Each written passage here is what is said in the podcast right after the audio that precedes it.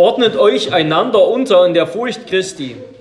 Ihr Frauen ordnet euch euren eigenen Männern unter als dem Herrn.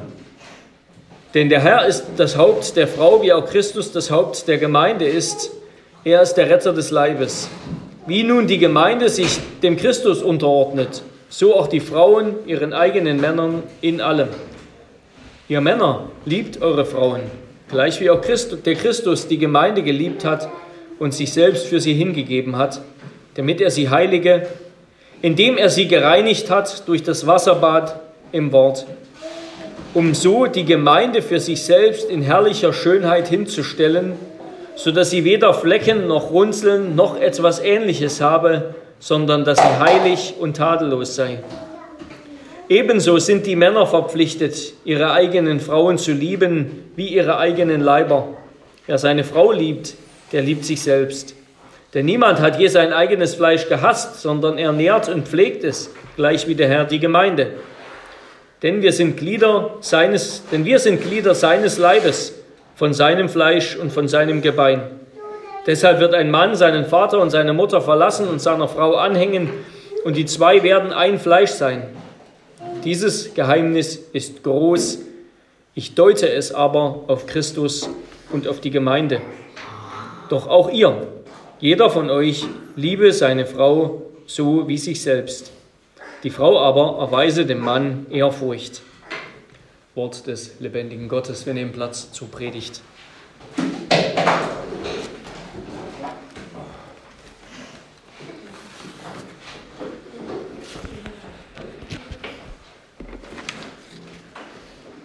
Die Bilder von Mannsein und Frausein, die in unserer Gesellschaft uns pausenlos präsentiert werden, die sind nichts anderes als eine Verzerrung dessen, was Gott sich vorgestellt hat für Mann und Frau und die Ehe.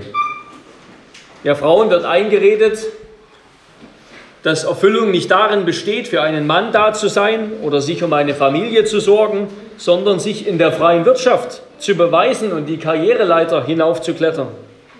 Mit meinen Worten, Frauen sollen dann Erfüllung finden oder sollen dann zu sich selbst finden, wenn sie die besseren Männer werden, wenn sie in den Domänen der Männlichkeit die Männer übertreffen und nebenbei, nebenher auch noch Ehe und Familie schaukeln.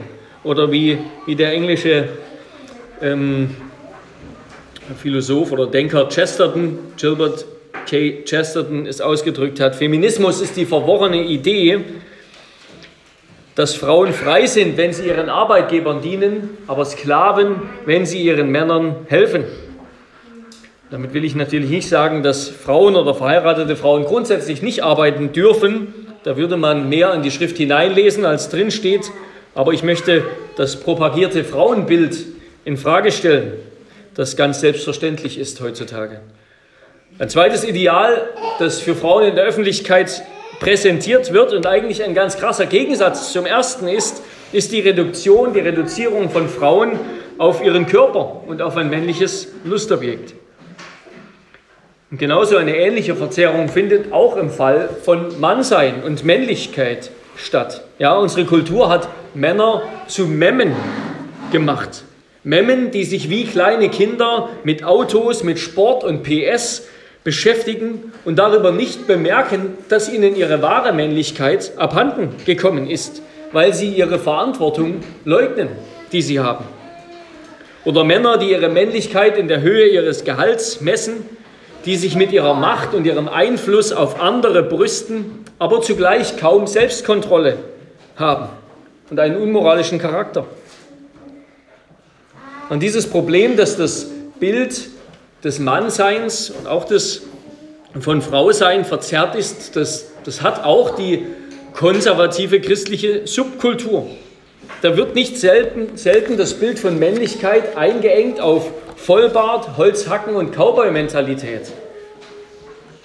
Und Männern wie Trump wird zugejubelt, weil sie konservative Politik machen, aber ihr eklatanter Mangel an Selbstbeherrschung und Ehrlichkeit zum Beispiel stört ihre frommen Fans kaum.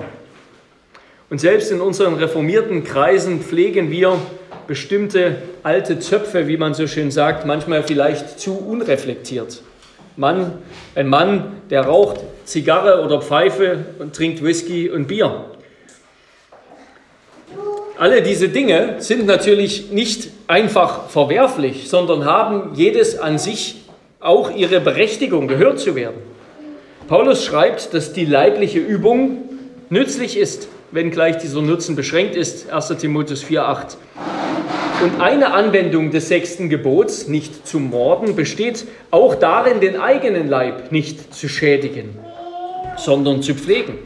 Ja, in 5. Mose 21, 20, da ist von Eltern, Eltern die Rede, deren untauglicher Sohn gesteinigt wird, weil er störrisch und widerspenstig und ungehorsam ist und ein Schlemmer und Säufer. Also die leibliche Übung ist wichtig und wird in Gemeinden manchmal oder spielt nicht die Rolle, die sie haben sollten. Dass Männer muskulös sind, risikobereit und kampflustig, das sind keine schlechten Eigenschaften, sondern gute Eigenschaften, die der Schöpfer in sie hineingelegt hat. Körperliche Fitness bis zu einem gewissen Grad ist wichtig, damit wir unsere Verantwortung, in der wir stehen, gerecht werden können. Außerdem hat Gott uns zwei Hände gemacht und er freut sich, wenn wir sie kreativ und produktiv gebrauchen. So viel also zur leiblichen Übung und auch zur Arbeit.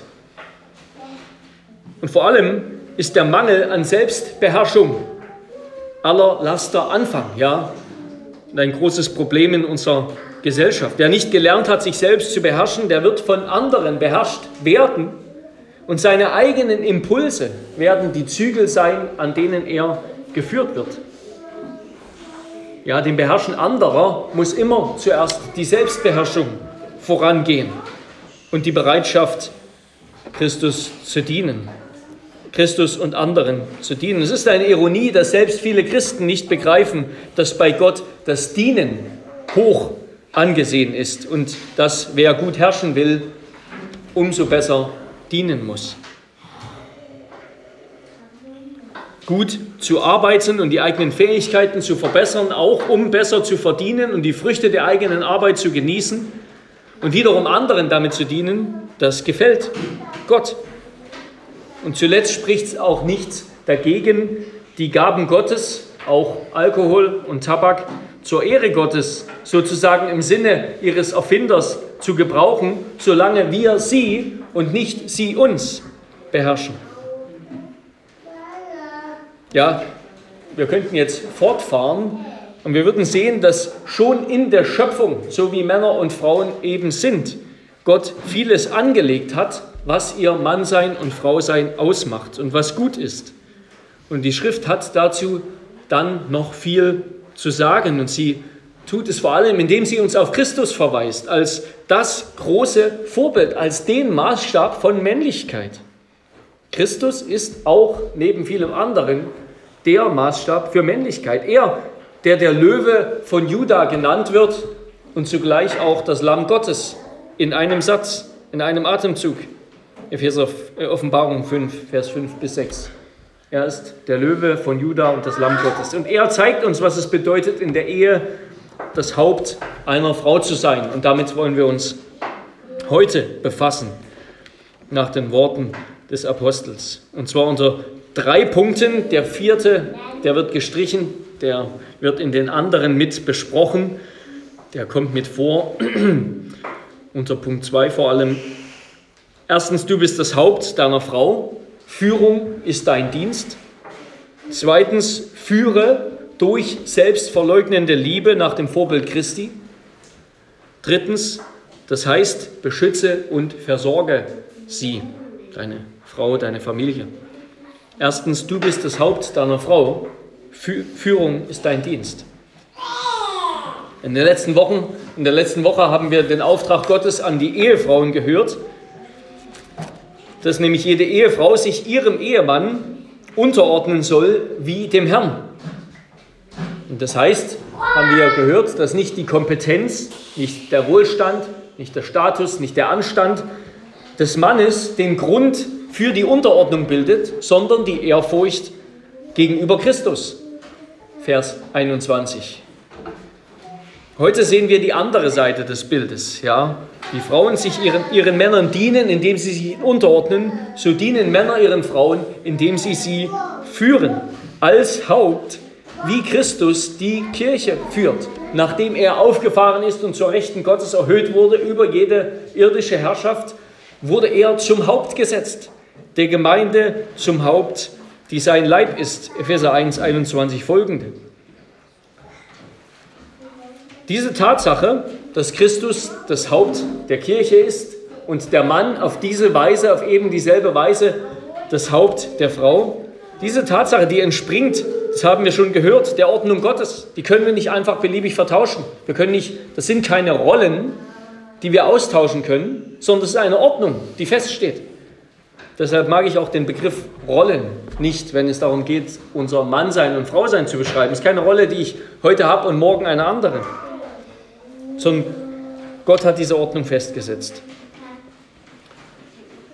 Und Gott will der Frau, das, Gott will der Frau dienen durch die Führung des Mannes.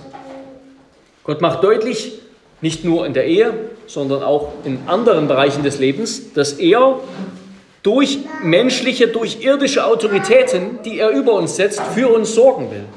Gott will für uns sorgen durch Autoritäten, die er über uns setzt. Das ist so im Arbeitsleben, das ist so in der Kirche, das ist so im Staat, das ist so in der Ehe und Familie. Umso höher ist freilich der Anspruch an eben diese Autoritäten im Sinne Gottes zu herrschen und nicht im Sinne des Teufels. Und manchmal mögen wir vielleicht denken, was, was ist es mit der Herrschaft Gottes, der uns in das Ebenbild Christi verwandeln will, beraubt Gott uns nicht unserer Freiheit, beraubt er uns nicht unserer Persönlichkeit. Nein, im Gegenteil, Gott segnet die einzigartige Persönlichkeit eines Menschen. Gott hat die Vielfalt unserer Persönlichkeiten, unserer Charakter ja geschaffen und er liebt sie. Gott arbeitet nicht mit Zwang, sondern im Gegenteil, und das erfahren wir ja auch, je mehr wir uns durch Gott, je mehr uns Gott aus unserer Sünde, aus unseren Abhängigkeiten befreit, umso deutlicher kommt unsere Persönlichkeit zum Ausdruck. Aber Gott will eben, dass wir selbstbeherrscht und nüchtern seinen Weg gehen, nicht gefangen von anderen Dingen. Der Teufel hingegen, der Teufel arbeitet mit Zwang und Besessenheit. Er fragt nicht, sondern drängt verführt, zwingt, sodass wir etwas tun, ehe wir zum Nachdenken gekommen sind. Der Teufel beraubt uns unserer Persönlichkeit, nicht Gott.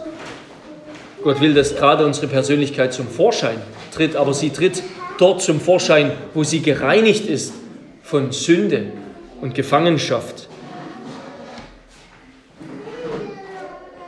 Und diese Führung des Ehemanns in der Ehe, die hat die hat nicht das Ziel, den Partner auszunutzen für die eigenen Ziele, sondern ihm zu dienen. Die Führung des Mannes ist sein Dienst für seine Frau. Und das ist gerade, das haben wir gesehen, als wir jetzt Johannes 13 gelesen haben, ja, als der Herr Jesus Christus sich hingekniet hat am Abend vor der Kreuzigung, sich geschürzt hat und seinen Jüngern die Füße gewaschen hat, da ist keiner von denen auf die Idee gekommen, dass jetzt die Rollen vertauscht werden dass jetzt sie der Meister sind und Christus der Jünger. Sondern sie sollten und sie haben dann später auch etwas verstanden, was es für Jesus bedeutet, Meister und Haupt zu sein. Ja, Jesus hört nicht auf, der Löwe zu sein, wenn er ein Lamm wird und als ein Lamm seiner Gemeinde dient. Hat es, hat es jemand ganz treffend gesagt. Jesus hört nicht auf, der Löwe zu sein, wenn er wie ein Lamm seiner Gemeinde dient. Jesus hört nicht auf, der Meister zu sein, wenn er sich hinkniet und seinen Jüngern die Füße wäscht, wenn er am Kreuz für sie stirbt, sondern gerade das definiert sein Hauptsein, seine Herrschaft, seine Führung. Und so ist es auch in der Ehe, wenn wir sie, wenn wir unsere Führung als Dienst bezeichnen, die Führung des Mannes als einen Dienst bezeichnen, dann heben wir sie nicht auf, sondern wir definieren sie. Wir bezeichnen, was für eine Art Führung das ist. Eine Führung, die dem Wohl dem Heil, dem Segen des Gegenübers gedacht ist und nicht dazu, ihn zu gebrauchen, um selbst Fortschritte zu machen. Und damit sind dann Unterordnung und Führung beide Ausdruck christlicher Selbstverleugnung. Jesus sagt seinen Jüngern, sie sollen sich selbst verleugnen, sein Kreuz auf sich nehmen und ihr Kreuz auf sich nehmen. Das bedeutet unter anderem für Frauen, sich ihren Ehemännern unterzuordnen und für Männer, ihre Frauen zu führen. Beides geht nur durch Selbstverleugnung. In beiden Fällen müssen Männer und Frauen ihre eigenen Interesse, Interessen, Wünschen, Wünsche, Pläne und so weiter, Bedürfnisse, denen des Partners unterordnen, den Partner höher achten als sich selbst und auf diese Weise sich unterordnen oder führen. Und für beide entspringt das aus unserer Haltung zu Christus. Weil ich Christus ehre und ihm vertraue, nehme ich die Haltung gegenüber meinem Partner ein, die ihm gefällt. Also, du als Ehemann bist zur Leitung berufen, damit du damit dem Vorbild Christi folgst. Das ist eine hohe und heilige Verantwortung und Berufung. Und dass das so hoch und so wichtig ist, das wird schon daran deutlich, dass Paulus dreimal länger über die Verantwortung und die Pflichten der Ehemänner spricht, hier in diesem Abschnitt, als über die der Frauen. Du sollst führen, du musst führen, damit sich deine Frau dir auf eine gute Weise unterordnen kann. Und damit kommen wir zum zweiten Punkt und wollen diese Führung genauer definieren, sie besser verstehen nämlich führe durch selbstverleugnende Liebe nach dem Vorbild Christi. Führe durch selbstverleugnende Liebe nach dem Vorbild Christi. Ja, noch einmal, unsere Würde als Ehemann, dass wir als Ehemann und als Vater das Haupt der Ehe und der Familie sind, die liegt nicht in unserer Persönlichkeit. Die liegt nicht in unseren Fähigkeiten, ob wir das können oder nicht sondern unsere Würde liegt in unserem Amt.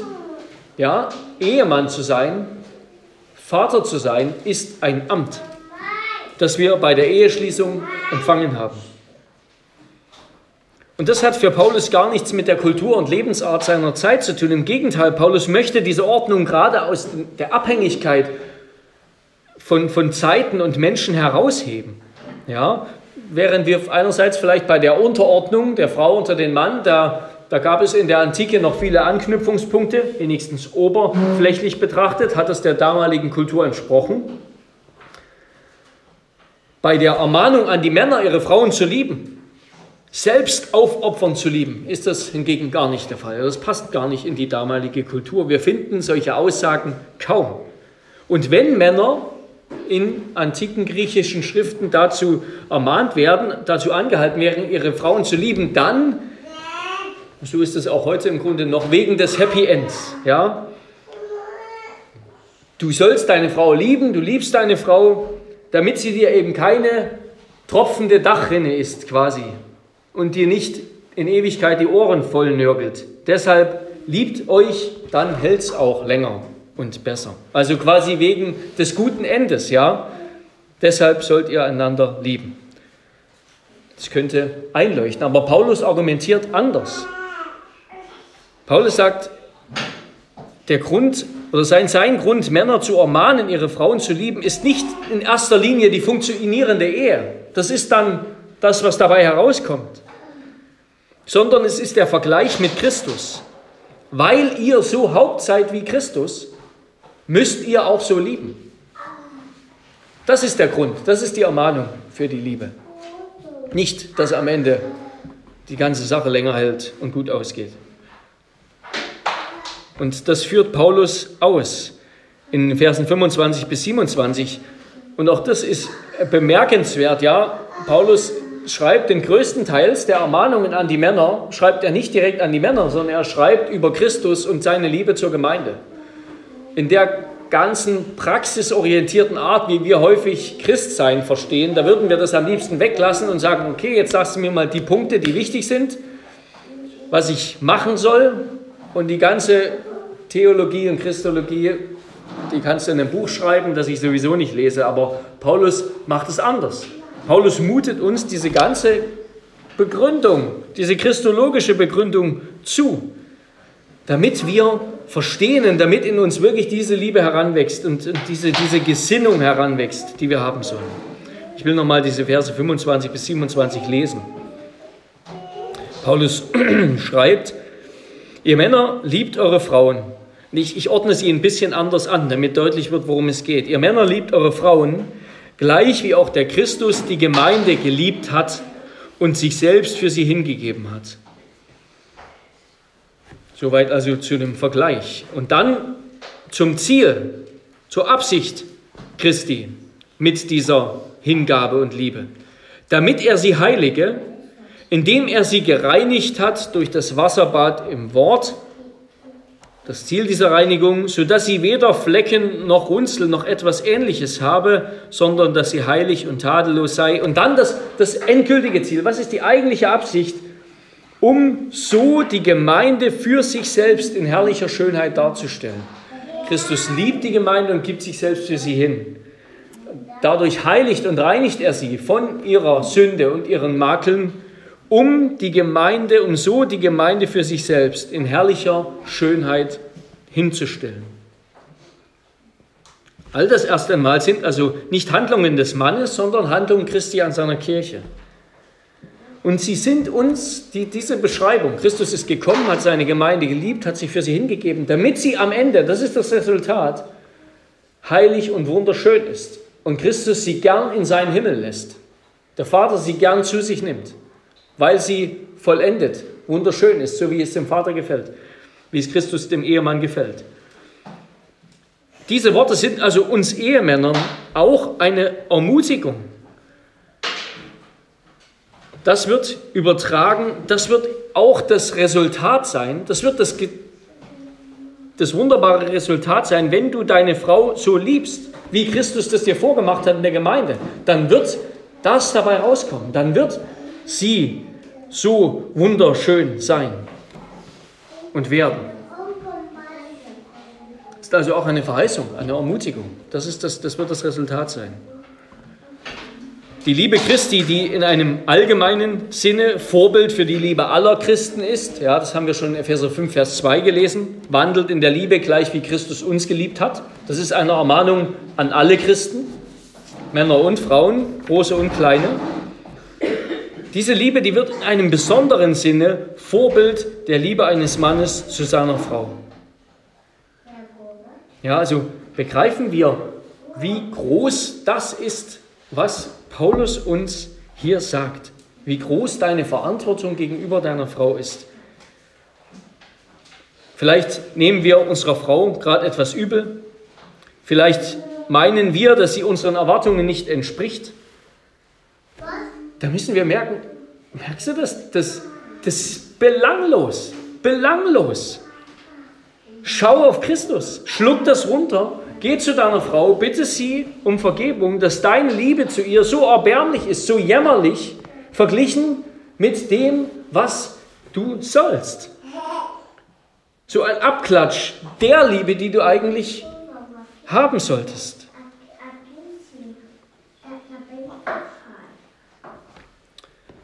Daran scheitern wir. Das ist aber unser Auftrag. Das ist das Vorbild für die Liebe, die wir haben sollen.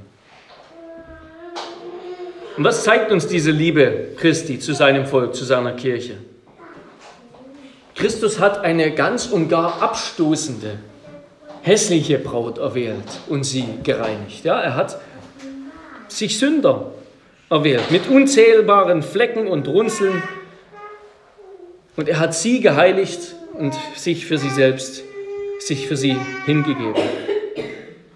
Ja, seine Liebe hat diese ganz hässliche Braut, nämlich die Sünder, die er sich erwählt hat und zu seiner Kirche gemacht hat. Seine Liebe hat sie erst schön gemacht, wie Luther das ausgedrückt hat. Die Liebe Gottes, so wunderbar ausgedrückt hat, die Liebe Gottes findet das für sie Liebenswerte nicht vor, sondern sie erschafft es. Die Liebe des Menschen hingegen entsteht aus dem Liebenswerten. Wir sehen etwas, was liebenswert ist und wir finden es dann auch liebenswert. Die Liebe Gottes sieht etwas, was hässlich ist und macht es liebenswert. Denn darum sind die Sünder schön, weil sie geliebt werden. Nicht darum werden sie geliebt, weil sie schön sind. So hat Christus das gemacht. Sieh deine Frau mit solchen Augen an und sie wird dir zur Quelle der Freude. Und diese Liebe wird dich ohne äußeren Zwang zum Äußersten bringen. Dich dazu bringen, dich ihr in aller Treue, Freude, Dankbarkeit hinzugeben. Denn deine Frau ist ja ohnehin unglaublich viel schöner als die Braut, die Christus sich erwählt hat. Erstens also, Christus hat sich eine ganz hässliche Braut erwählt und sie durch seine Liebe schön gemacht. Und zweitens, Christus hat eben diese Braut, die Kirche, gereinigt. Wie hat er sie sich schön gemacht? Indem er sie gereinigt hat, sie geheiligt hat, indem er sein Blut für sie vergossen hat. Er hat einen Bund mit ihr geschlossen, den Gnadenbund, und ist für sie dann gestorben, hat sich für sie hingegeben. Und diese ganze, alles, was Christus getan hat, ja, dass er gekommen ist und für uns das Gesetz Gottes gehalten hat, dass er für uns gestorben ist und auferstanden ist, all das macht nur Sinn, wenn es eine Bundeseinheit zwischen dem Volk Gottes und Christus gab. Ansonsten wäre das eher ein moralisches Verbrechen, ja, dass Christus an unserer Stelle stirbt, das nur schlimmer wird, wenn er unschuldig ist. Wieso sollte Christus sterben? Obwohl er unschuldig ist, für uns, die wir schuldig sind. Das macht nur dann einen Sinn, wenn es da eine Einheit gibt. Wenn wir zusammengehören und uns in dieser Einheit das zukommt, was er getan hat. Er ist der zweite Adam. Und sein Tod und sein Leben, das bringt seinem Volk die Gerechtigkeit, die Heiligkeit, die Reinheit, die wir brauchen. Und deine Liebe zu deiner Frau soll diese Liebe Christi zu ihr widerspiegeln. Wie soll sie sein? Wie ist die Liebe Christi? Sie ist erstens eine effektive Liebe. Sie erreicht wirklich das, was sie vorhat. Sie verändert und heiligt wirklich. Genauso soll auch die Liebe eines Mannes seine Frau lieblicher machen. Statt zu erwarten, dass deine Frau deinen Erwartungen gerecht wird, soll sie unter deiner pflegenden, nährenden Liebe an Schönheit und Lieblichkeit gewinnen. Zunehmen. Zuerst einmal in deinen Augen und dann auch in den Augen anderer. Und eine solche effektive Liebe ist immer auch von einer heiligen Eifersucht begleitet. Ja? Gottes Liebe zu seinem Volk ist begleitet von einer heiligen Eifersucht, dass sie seine Braut ist so soll auch die Liebe des Mannes zu seiner Braut sein. Erstens also eine effektive Liebe. Zweitens eine fleischgewordene Liebe. Christus hat seine Kirche nicht geliebt und ist dann im Himmel geblieben und hat irgendwie alles von dort aus per Post geklärt. Nein, er ist gekommen, er hat die große Distanz überwunden und ist zu ihr gekommen. Er hat sich erniedrigt, er wurde ein Mensch wie wir und hat uns erlöst. Seine Liebe war ganz und gar verkörpert von Nähe, von Selbstaufopferung. Und sie war nicht gemessen an Gefühlen. Sie war nicht gemessen an Gefühlen oder an Wünschen. Ja. Die guten Intentionen und Gefühle, die müssen in eine praktische Liebe münden. Gute Emotionen und Gefühle sind nicht genug, sondern, und damit komme ich zum dritten, die Liebe Christi war eine verantwortliche Liebe. Christus ist gekommen und hat die Verantwortung für seine Kirche, für uns, für sein Volk übernommen. Die Verantwortung für unsere Schuld, die hat er auf sich genommen. Und so übernimmst du als Ehemann die Verantwortung für deine Frau. Das heißt, wir werden sozusagen eins, ja, im deutschen Recht, da kennen wir als zum Beispiel einen Verein als eine juristische Person. Ja. Und so bilden die Eheleute zusammen eine juristische Person. Der Ehemann ist also nicht nur eine Privatperson, sondern er ist auch eine öffentliche Person, nämlich in seinem Amt als Ehemann. Er hat ein unsichtbares eheliches Gewand sozusagen, das er trägt. Und in diesem Amt trägt er auch die Verantwortung für den geistlichen Zustand der Familie. Und all das, das geht eben nicht ab Dafür reicht spontane Liebe nicht. Ja, Liebe wird heutzutage vor allem mit den Begriffen Spontanität verbunden. Begriffe wie Pflicht oder Gehorsam, die werden eher als Gegenteil, als Einschränkung von Liebe wahrgenommen, denn als, als Merkmal oder Hilfe von Liebe. Aber die Bibel definiert Liebe als das uneingeschränkte Befolgen der Gebote Gottes. Wenn wir Gott lieben, dann halten wir seine Gebote, ob wir uns gerade so fühlen oder nicht. Der größte Akt der Liebe, den diese Welt gesehen hat, das war der Tod Jesu am Kreuz. Und dieser Akt der Liebe war nicht von einem emotionalen Hochgefühl begleitet, sondern von, von Schmerz und Qual und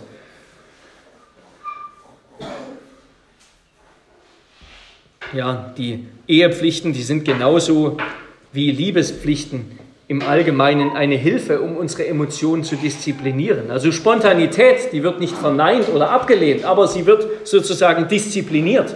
Sie braucht die Disziplin, auch dann Liebe zu sein, wenn die Spontanität und die Gefühle fehlen. Und zuletzt, ich hatte gesagt, eine effektive Liebe, eine fleischgewordene Liebe, eine verantwortliche Liebe und zuletzt eine lehrende und erziehende Liebe.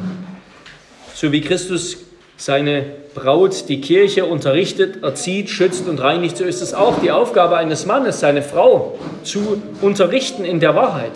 Der Mann hat die Aufgabe in der Ehe, der Prophet zu sein, der das Wort Gottes verkündigt. Paulus schreibt in 1. Korinther 14, 35, dass ein Mann fähig sein soll, seine Frau zu Hause zu lehren.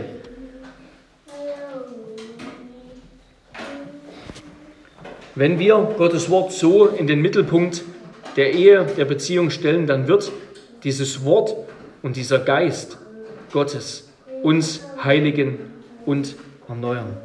Ja, Christus hat es getan. Christus heiligt uns durch sein Wort und es gelingt uns in der Ehe nur einander zu lieben, wenn er diese Liebe durch sein Wort in uns bewirkt. Ja, wir können nur eine christliche Ehe führen als Christen, als solche, die zuerst einmal von ihm erlöst sind und die immer wieder den Zuspruch seiner Vergebung und die Kraft des Heiligen Geistes erfahren.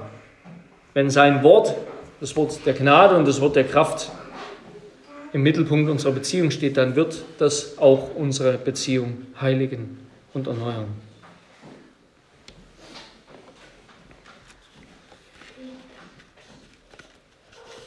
Und dann wird etwas weit Besseres entstehen als einfach nur romantische Liebe, sondern eine Liebe, die den anderen wirklich verändert, die ihn wirklich heiligt, die die Liebe eines Mannes, die wirklich eine Veränderung an der Frau bewirkt, die sie immer mehr in das Bild Christi verwandelt, die sie wirklich schön und lieblich macht und diese Schönheit zum Erstrahlen bringt, die die Persönlichkeit der Frau hervorbringt. Ja, reife christliche Liebe ist weitaus besser als nur romantische Liebe, obwohl die sicherlich auch dazugehört. Und damit komme ich zum dritten und letzten Punkt. Das heißt, deine Liebe drückt sich darin aus, dass du deine Frau oder kommt daran zum Ausdruck, dass du deine Frau oder deine Führung aus Liebe kommt daran zum Ausdruck, dass du deine Frau beschützt und versorgst. Ebenso, Vers 28, sind die Männer verpflichtet, ihre eigenen Frauen zu lieben, wie ihre eigenen Leiber. Wer seine Frau liebt, der liebt sich selbst. Niemand hat sein eigenes Fleisch gehasst, sondern ernährt und pflegt es, so wie der Herr die Gemeinde. Und das ist natürlich eine außergewöhnliche Intimität, die Paulus hier beschreibt. Ja, der sagt, was ein Mann für seine Frau tut und auch umgekehrt, was eine Frau für ihren Mann tut, das tun sie für sich selbst. Deine Frau ist dein Körper, dein Ehepartner ist Teil deines Körpers, so wie die Gemeinde der Leib Christi ist. Ein Fleisch. Ja, ein Fleisch. Was wir für den anderen tun, das tun wir für uns selbst. Das heißt vor allem, dass der ganze moderne Individualismus, ja, der, der wie so, so, so ein Gift eigentlich so allgegenwärtig ist in unserem Denken, dass es um mich geht und dass ich zuerst komme und ich gegen andere mich durchsetzen muss, wenn ich nicht zuerst komme. Dieser ganze Individualismus, der, der muss weg. Der macht uns, das erleben wir ja auch, zu Gegnern in der Ehe. Dann geht es um meine Rechte und um meine Seite und um deine Rechte und um deine Seite. Aber das sagt Paulus, das müssen wir beerdigen, denn wir sind eine Einheit, ein Fleisch, organisch miteinander verbunden. Was du deinem Partner tust, das tust du dir selbst. Wenn du als Frau deinen Mann die Verantwortung tragen siehst, dann wirst du ihm in wahrer Gemeinschaftstreue darin helfen, darin beistehen. Und die Verantwortung des Ehemannes für sich und seine Frau, die schließt auch die Verantwortung der Frau nicht aus. Ja, das ist kein Entweder-Oder, sondern ein sowohl als auch. Auch die Frau hat ihre Verantwortung, den Mann zu unterstützen, wenn er die Verantwortung übernimmt für Ehe und Familie. Und gerade dieses Entweder-Oder ist oftmals eine, eine Wurzel von Feindschaft.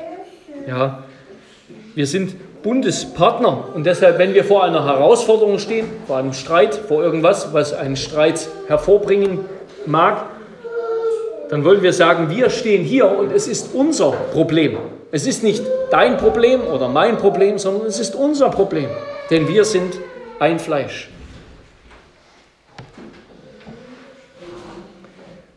Ja, wie führen wir als Mann noch das zuletzt?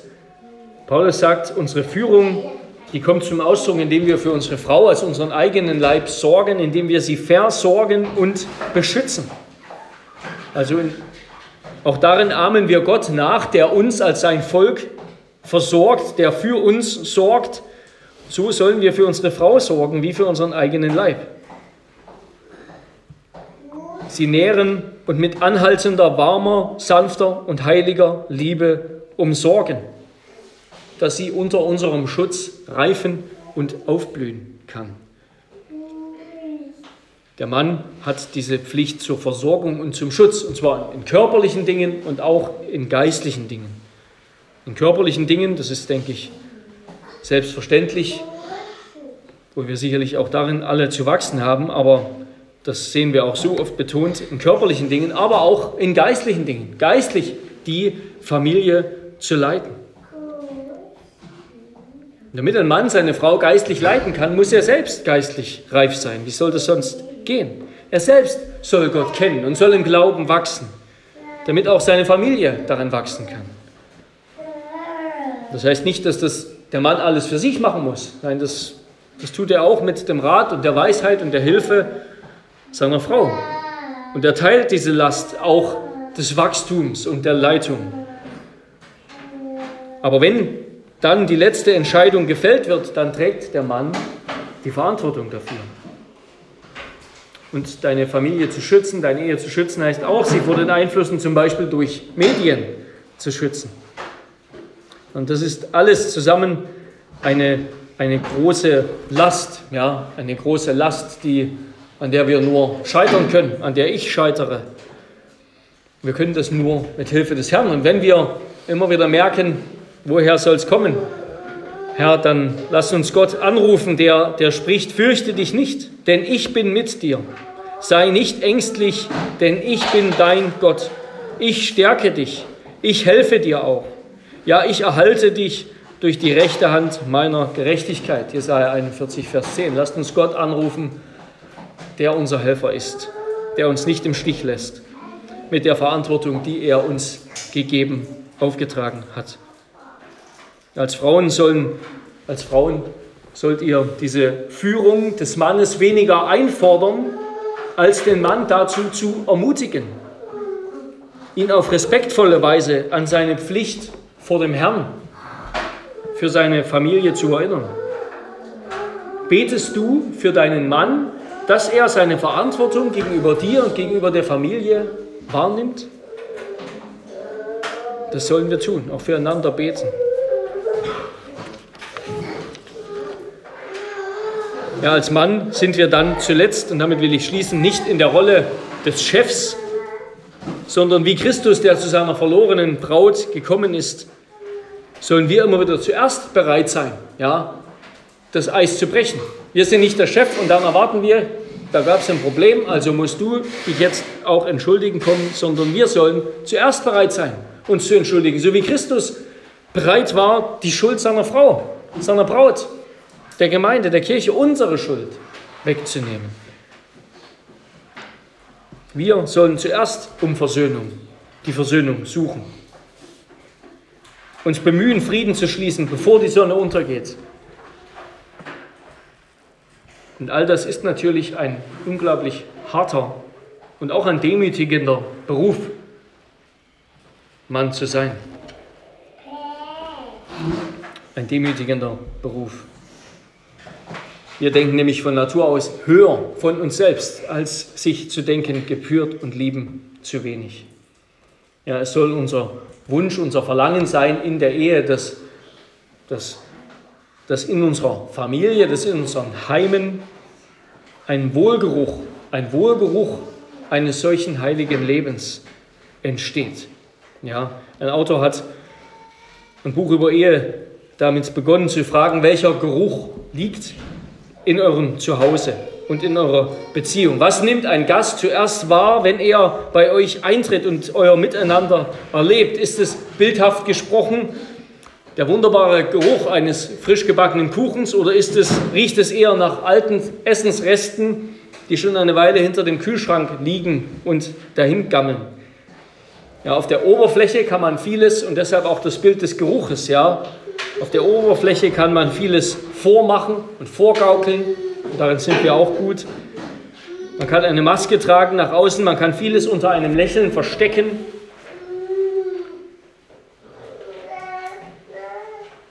Aber wir können Gottes Gebote halten und Dinge tun, ohne sie innerlich nachzuvollziehen, ohne sie von Herzen zu tun. Zu tun. Aber doch wird all das wird es einen Geruch geben, ja, wird es etwas geben, was der Besucher wahrnimmt. Und möge Gott uns helfen, dass das der Wohlgeruch der Heiligkeit, der Reinheit, der Liebe ist, der ihm gefällt, den er in seiner Gemeinde erzeugt hat durch seine Liebe. Möge Gott uns helfen, dass in unseren Ehen und Heimen der göttliche Geruch von Führung und Unterordnung in gegenseitiger Christusgemäßer Liebe entsteht. Amen. Lass uns beten. Herr unser Gott, wenn wir die Größe deines, die, die Schwere deines Gebots vernehmen, dann können wir, na, dann können wir nur uns ergeben und bekennen, dass wir zum Scheitern verurteilt sind, wenn wir, Herr, wenn wir ohne dich sind. Ja, und so bitten wir dich, wie du es ja getan hast, wie du es schon vollbracht hast. Du hast uns nicht nur dein Gesetz gegeben, sondern auch das Evangelium gesprochen, gebracht. So bitten wir dich, Herr, sei du in all dem unser Helfer. Sei du unser Retter. Du hast uns schon vor dir gereinigt. Du hast uns schon geheiligt und erneuert. Du hast dein Werk vollbracht und du bewirkst weiterhin bis ans Ende unsere Heiligung und Veränderung und Verwandlung in dein Ebenbild, Herr Jesus Christus. Herr, möchtest du das auch in unseren Ehen bewirken? Möchtest du den Ehemännern und Ehefrauen dazu verhelfen nach deiner großen Gnade und Treue? Amen. Amen.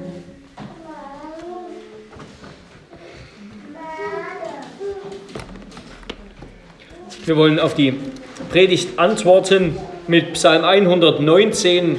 Psalm 119, wir singen Strophe 1 und 52 bis 54.